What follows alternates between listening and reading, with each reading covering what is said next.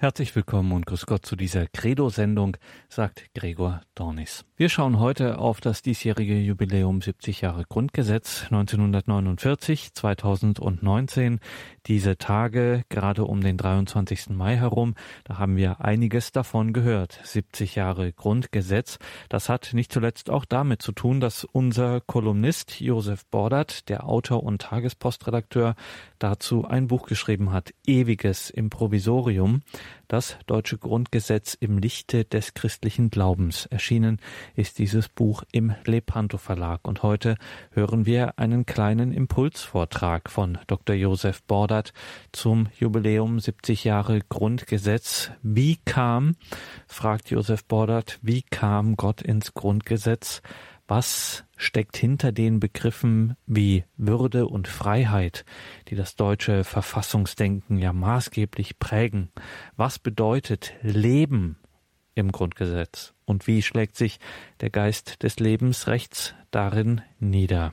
Hören Sie also nun diesen Vortrag von Josef Bordert über das ewige Improvisorium, das Grundgesetz im Lichte des christlichen Glaubens. Josef Bordert. 70 Jahre Grundgesetz, die christlichen Wurzeln unserer Verfassung. Die Bundesrepublik Deutschland und das Grundgesetz haben Geburtstag. Vor 70 Jahren, am 23. Mai 1949, wurde das deutsche Grundgesetz als provisorische Verfassung des neuen Staates verkündet, als eine Art Notverfassung für einen begrenzten Zeitraum. Doch es hat Bestand bis heute.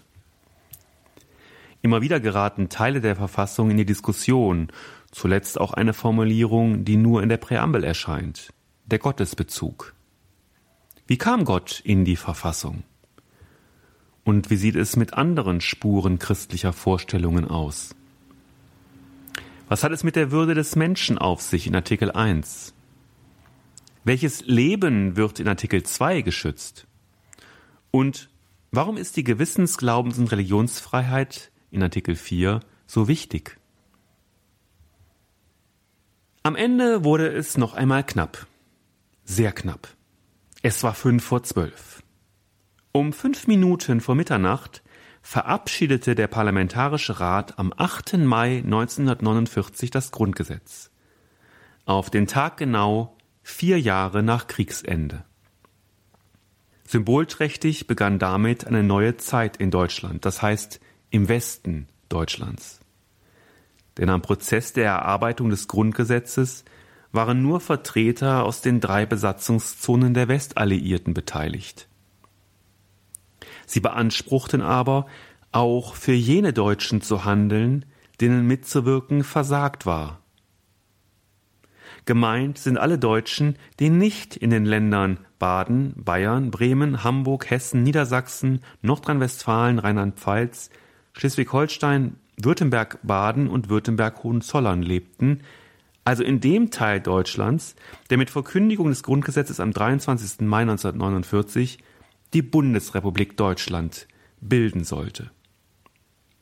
Die 65 stimmberechtigten Mitglieder des Parlamentarischen Rates, dazu kamen fünf nicht stimmberechtigte Abgeordnete aus West-Berlin, das nicht Bestandteil der Bundesrepublik wurde, waren nicht in allgemeiner, direkter Wahl vom Volk bestimmt, sondern von den einzelnen Landesparlamenten gewählt worden. Dennoch ist ihre demokratische Legitimation unumstritten.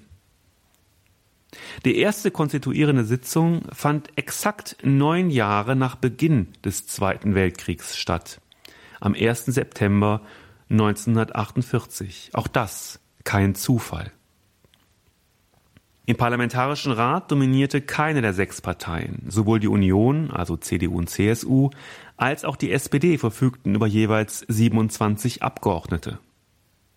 Dazu kamen vier kleine Parteien, die Liberalen, bestehend aus FDP, DDP und LDP, mit fünf, die DP und die KPD und das Zentrum mit jeweils zwei Mandaten.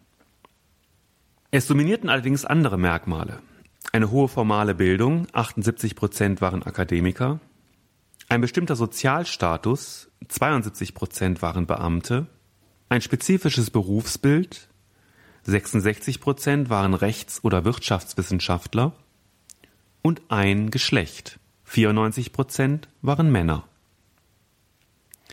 Erfahrung in der Ausarbeitung von Verfassungstexten hatten lediglich drei der Abgeordneten. Diese hatten bereits an der Ausarbeitung der Weimarer Verfassung von 1919 mitgewirkt. Dennoch, Kompetenz war vorhanden. Nicht nur durch Ausbildung und berufliche Verdienste, sondern auch durch Lebenserfahrung. Viele der Abgeordneten hatten in der Zeit des Nationalsozialismus unter Verfolgung gelitten. Fünf Mitglieder des Parlamentarischen Rats waren in einem Konzentrationslager interniert gewesen. Wenn sie von Würde, Leben und Freiheit sprachen, dann wussten sie, was damit gemeint sein musste, um Deutschland und den Menschen, die in Deutschland lebten, eine gute Zukunft zu ermöglichen. In nur acht Monaten wurde das Grundgesetz erarbeitet. Dabei geriet schnell in den Fokus, dass man zum einen die Fehler der Weimarer Verfassung nicht wiederholen durfte, dazu wurden Verfassungsänderungen erschwert, die Grundrechte gestärkt, sowie ein mächtiges Verfassungsgericht geschaffen, und dass sich die Deutschen zum anderen der Katastrophe des Nationalsozialismus bewusst bleiben mussten. Für immer. Dem Parlamentarischen Rat erschien es daher erforderlich, die Abkehr von totalitären Staatsformen, welche die staatliche Macht als absolut betrachteten und als Selbstzweck begriffen, deutlich hervorzuheben. Das kann zu allen Zeiten nur durch die Bezugnahme auf etwas gelingen, das auch dem totalen staatlichen Zugriff entzogen bleibt, das über dem Menschen steht, das das Hier und Jetzt des innerweltlichen Daseins übersteigt. Ein ewiges, überpositives, rational nicht feststellbares Sein. Die christliche Tradition und nicht nur diese nennt es Gott. Der Begriff Gott wird dabei aber vor allem zu einem Platzhalter für die gesuchte Staat und Mensch transzendierende Bezugsgröße. Jenseits der christlichen Genese entsteht so ein Begriff von universaler Geltung. Der Gottesbezug betont auf diese Weise, dass die staatliche Ordnung von Menschen gemacht ist und daher nicht perfekt sein kann. Insgesamt soll die Begrenztheit menschlichen Tuns in Demut und Einsicht verdeutlicht werden. Der geeignete Ort einer solchen Erinnerung und Verdeutlichung war im Falle des Grundgesetzes der Bundesrepublik Deutschland die Präambel. Ihr erster Entwurf enthielt zunächst noch keinen Gottesbezug. Der Abgeordnete Adolf Süsterhen von der CDU brachte den Gottesbezug in die Debatte. Ihm ging es darum, dem Grundgesetz eine geistige Ausrichtung, diese letzten Endes sittliche ethische Qualifikation zu geben. Süsterhen, wichtiger Ansprechpartner im Parlamentarischen Rat für die katholische Kirche, stellte die christlich-abendländische Tradition in das Zentrum seines verfassungspolitischen Denkens und betrachtete das christliche Naturrecht als Fundament einer stabilen und guten Verfassung. Er wollte den Gottesbezug sogar in Artikel 1 des Grundgesetzes einbringen. Davon waren die Sozialdemokraten und die Liberalen nicht zu überzeugen. Schließlich wurde eine knappe Form gewählt, die nach verschiedenen redaktionellen Änderungen lautete Im Bewusstsein seiner Verantwortung vor Gott und den Menschen. Diese Formulierung fand im Parlamentarischen Rat eine breite Mehrheit, denn dieser sah darin weder eine religiöse oder weltanschauliche Bevormundung, eine Verletzung des Prinzips der Trennung von Staat und Kirche, noch eine Beeinträchtigung der Freiheitsgarantie für Nichtgläubige. Und das, obwohl klar sein dürfte, dass die 61 Väter und die vier Mütter des Grundgesetzes in der Bezugnahme auf Gott den christlichen Gott vor Augen hatten. Auch wenn nicht mehr alle Menschen an Gott glauben, sollen alle Menschen die Gesetze akzeptieren. Mehr noch, sie sollen sie befolgen. Damit das funktioniert, muss eine Legitimation des Rechts gefunden werden, die nicht allein auf Bekenntnis und Weltanschauung fußt, doch gleichwohl die orientierende und motivierende Leistung des religiösen Glaubens für Normgenese und Gesetzestreue fruchtbar hält. Mit dem Gottesbezug in der Präambel des Grundgesetzes als Ausdruck der Demut gelingt diese Transferleistung der religiösen Vorstellung in den säkularen Rechtsdiskurs. Gleichwohl, der Gottesbezug im Grundgesetz steht zunehmend in der Kritik. Einige sehen dadurch die weltanschauliche Neutralität des Staates gefährdet. Bei der semantisch schwächeren Nominatio Dei, also der bloßen Benennung Gottes, dürfte das jedoch nicht verfangen, weil damit keine konkrete Vorstellung davon verbunden ist, worauf sich die Verantwortung genau bezieht, was also mit Gott gemeint ist.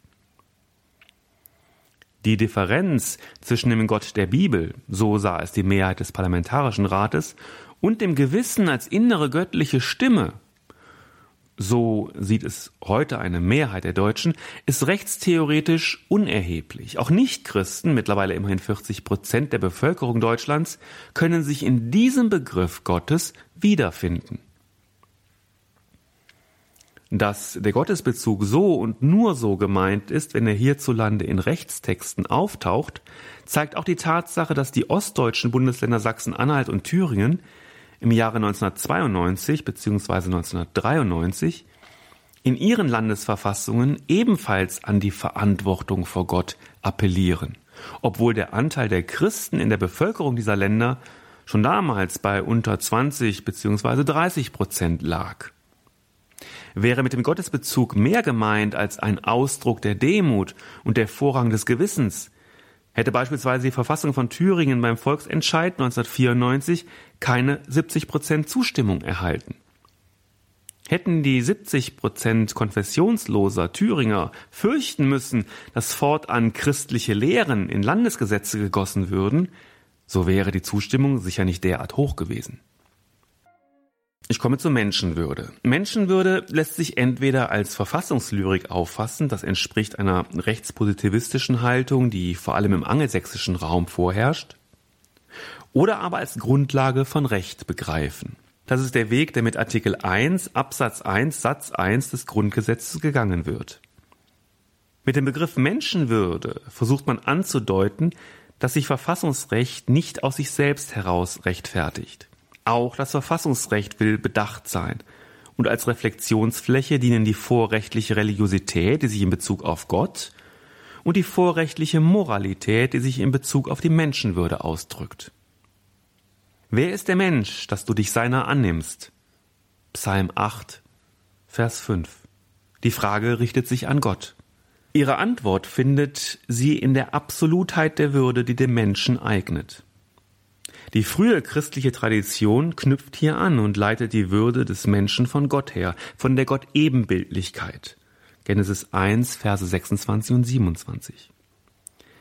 Sie hebt die Unterschiede zwischen Menschen und Völkern auf. Vergleiche Galaterbrief Kapitel 3, Verse 26 bis 28 und manifestiert eine allgemeine, universale Menschenwürde. Doch diese ist keineswegs nur religiös begründbar, sondern auch mit weltlicher Philosophie. Und religiös ist die Idee nicht nur im Christentum aufzuweisen, sondern auch im Judentum und Islam. Die christliche Philosophie verleiht dem Menschen, und das war völlig neu, als dieser Gedanke im Zuge der Ethik Jesu auftrat, eine unveräußerliche Würde, die sich direkt aus der Geschöpflichkeit und Gottebenbildlichkeit des Menschen ergibt und in der Menschwerdung Gottes kulminiert. Als Abbild des personalen Gottes ist dem Menschen personale Würde verliehen. In Christus bekräftigt Gott diese Würde des Menschen durch die größtmögliche Zuwendung des Schöpfers zum Geschöpf, die Identifizierung. Menschenwürde beschreibt die Gebundenheit des Menschen an ein absolutes Sein, an Gott, der ihm, dem Menschen, die unbedingte Würde verleiht, weil er ihn unbedingt liebt. Sie, die Menschenwürde, ist das Echo auf die Gottebenbildlichkeit, wie es Ludger Hohnefelder ausdrückt. Was folgt aus der Verantwortung vor Gott und der Würde des Menschen? Es ist eigentlich ganz einfach. Alles, was Mensch ist und insoweit Menschheit in sich trägt, besitzt von Gott her eine absolute Würde, die der Staat zu achten und zu schützen hat. Pragmatische Argumente sowie die individuelle Fähigkeit zur Ausbildung von Interessen und Präferenzen, wie sie im Ökonomismus unserer Zeit zur notwendigen Bedingung des Menschseins werden, aus denen im Ergebnis so etwas wie schützenswerte Würde erst entsteht, stechen angesichts dieses Grundsatzes nicht. Gegen ein solches Denken wehrt sich das Grundgesetz als Ausdruck einer christlichen Lebensschutzethik ganz entschieden, weil sie jeden Menschen von Beginn an als Rechtssubjekt begreift. Die Verpflichtung aller staatlichen Gewalt auf die Achtung und den Schutz der Würde des Menschen gilt mithin für jedes menschliche Leben, das Geborene und das Ungeborene. Im Parlamentarischen Rat gab es eine Lebensschutzkoalition aus CDU, CSU, DP und FDP. Leben ist jedes Leben, geboren oder ungeboren. Einzig die SPD konnte sich dieser Sicht nicht anschließen. Für die Sozialdemokraten meinte der Abgeordnete Otto Heinrich Greve, dass er unter dem Recht auf Leben nicht auch automatisch das Recht auf das keimende Leben verstehe. Hans-Christoph Seebohm von der DP stellte daraufhin einen Antrag auf ausdrückliche Erwähnung des keimenden Lebens zur Abstimmung. Dieser Antrag wurde abgelehnt, aber nicht etwa deshalb, weil man ihn für inhaltlich unbegründet, sondern allein deshalb, weil man ihn für formal unnötig hielt. Es war für die Mehrheit aus Union und FDP schlicht überflüssig, extra zu erwähnen, dass mit Leben im Grundgesetz auch keimendes Leben gemeint sei. Jeder hat das Recht auf Leben und körperliche Unversehrtheit, heißt es also in Artikel 2 Absatz 2 Satz 1. Kein Mensch darf getötet werden, auch nicht, nachdem er selbst einen Massenmord beging, denn, so heißt es in Artikel 102 Grundgesetz, die Todesstrafe ist abgeschafft. Das Lebensrecht gilt dabei vom Anfang bis zum Ende des Lebens, von der Zeugung bis zum Tod. Also auch am Anfang und am Ende des Lebens. Abtreibung und Sterbehilfe untergraben diese klare verfassungsrechtliche Maßgabe. Artikel 4 des Grundgesetzes garantiert allen Bürgern die Freiheit des Glaubens, des Gewissens und die Freiheit des religiösen und weltanschaulichen Bekenntnisses. In Absatz 1 heißt es, die Freiheit des Glaubens, des Gewissens und die Freiheit des religiösen und weltanschaulichen Bekenntnisses sind unverletzlich.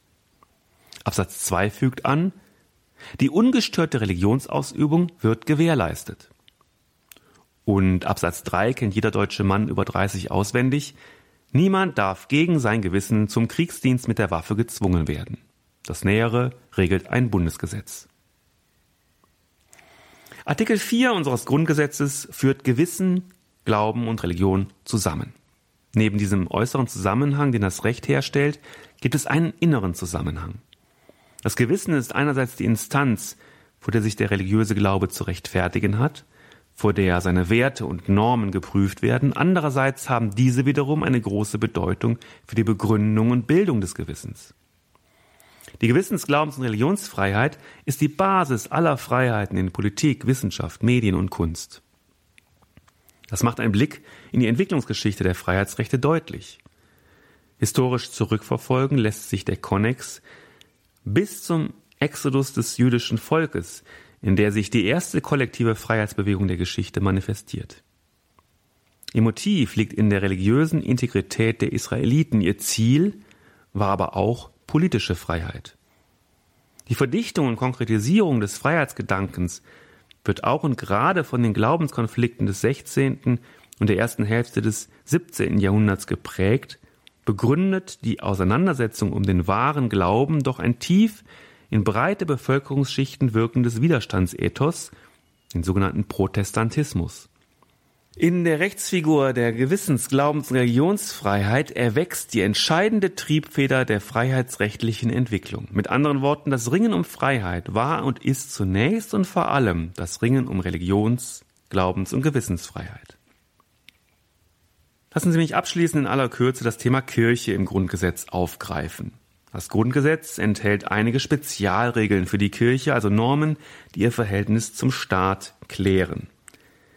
Es garantiert den christlichen Kirchen und auch anderen anerkannten Religionsgemeinschaften ein Recht auf Selbstbestimmung. Einschlägig ist eine Norm der Weimarer Reichsverfassung von 1919, nämlich Artikel 137 Absatz 3, die über Artikel 140 des Grundgesetzes in die Bundesrepublik hineinwirkt, also auch bei uns heute Verfassungsrang einnimmt.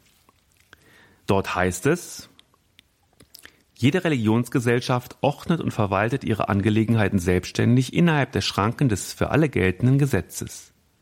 Sie verleiht ihre Ämter ohne Mitwirkung des Staates oder der bürgerlichen Gemeinde. Das hat Auswirkungen auf die Selbstorganisation bis hin zum Arbeitsrecht. Entscheidend ist dabei, dass immer gilt, innerhalb der Schranken des für alle geltenden Gesetzes. Selbstbestimmung bedeutet nicht, dass damit ein Staat im Staat entstünde, auch wenn es in einigen Zusammenhängen den Anschein hat. Ein Beispiel, das oft angeführt wird, Mitarbeiter der Kirche haben Missbrauchsfälle nicht angezeigt.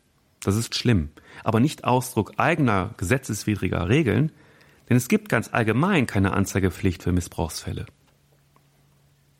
Historischer Hintergrund des Selbstbestimmungsrechts ist zweierlei. Einerseits soll es die Kirche vor Übergriffen des Staates schützen, zugleich aber verkörpert es andererseits gerade ein Element der Trennung von Kirche und Staat, insoweit es als eigene Rechtssphäre Grenzen markiert und Unterschiede sichtbar werden lässt. Das Selbstbestimmungsrecht der Kirchen ist insgesamt ein Ausdruck der wohlwollenden Neutralität des Staates, wie es der ehemalige Verfassungsrichter Udo de Fabio ausgedrückt hat. Die Mütter und Väter des Grundgesetzes haben sich also die Sache formal recht einfach gemacht und die Regelungen der Weimarer Reichsverfassung von 1919 30 Jahre später komplett ins Grundgesetz übernommen. Ganz lapidar heißt es in der Einleitung zur Artikel 140 Grundgesetz, die Bestimmungen der Artikel 136, 137, 138, 139 und 141 der deutschen Verfassung vom 11. August 1919 sind Bestandteil dieses Grundgesetzes. Das gilt dann eben auch für den Artikel 137 Absatz 6 der Weimarer Verfassung, der den Kirchensteuereinzug regelt.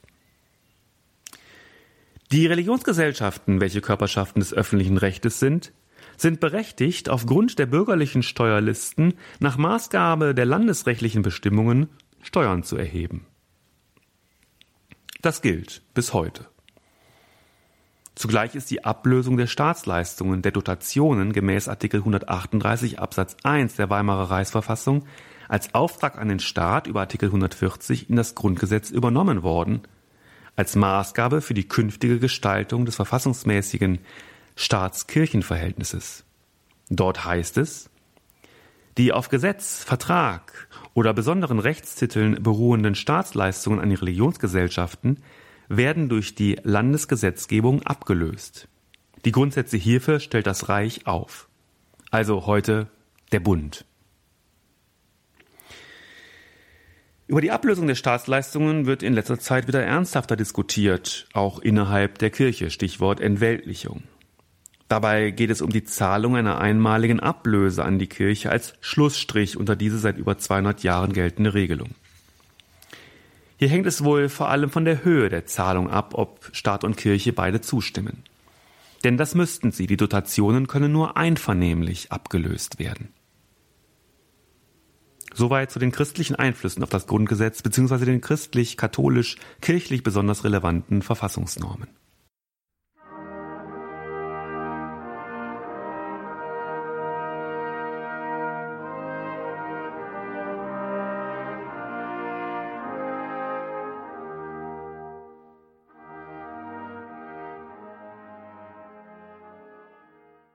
In dieser Sendung hörten Sie Dr. Josef Bordert mit einem Vortrag zu seinem Buch Ewiges Improvisorium, das Grundgesetz im Lichte des christlichen Glaubens. Erschienen ist dieses Buch im Lepanto Verlag und selbstverständlich gibt es alle näheren Angaben zu diesem Buch in den Details zu dieser Sendung auf horeb.org. Mein Name ist Gregor Dornis. Danke Ihnen allen fürs Dabeisein.